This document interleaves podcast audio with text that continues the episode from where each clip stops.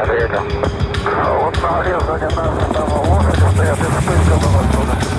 меня здесь своя Голгофа, но креста для распятия нету.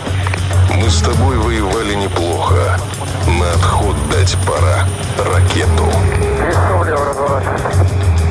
Голос Афгана. Игорь Васильевич Дубовой.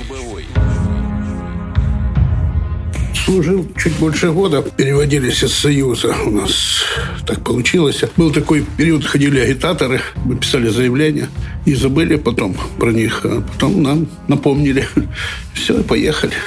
Это для нас как часть жизни. Я даже не могу сказать, что это память там какая-то. Мы живем этим. Вот есть вот союз, где мы встречаемся, мы постоянно общаемся. Иногда вспоминаем это и не только по праздникам, а так можем просто собраться, поговорить.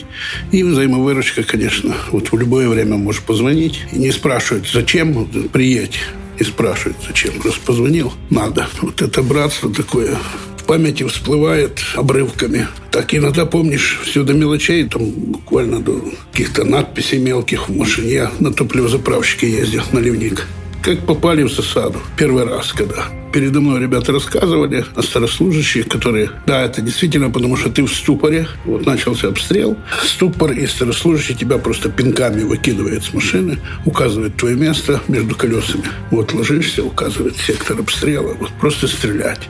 Это было яркое такое, оно мне и снится. У меня вообще семья военнослужащих. У меня нас династия, отец военнослужащий, дед служил. И пяти лет на одном месте они задерживались по всему к Союзу, колесили по Европе мы понимали, что даже вот будучи молодым, там 18-19 лет, что наша страна должна была быть окружена буфером из дружественных государств. Вот такая была политика. И если бы не мы пришли, то были бы другие, неизвестно, как тогда бы все повернулось. Мы так были воспитаны. Мы были все дети, невзирая, кто ты по национальности, мы были все дети Советского Союза, я так считаю. Вот приходя в армию, мы выполняли то, что нам приказывали, потому что ты перенял присягу. Много кто сознательно шли понимаете? Не потому что там он попал в такую команду, да, поехали в учебку и в Туркло и дальше. А шли сознательно. Хорошо, что здесь чтят память. Жаль, конечно, что не везде относятся к своей памяти так, как относятся здесь.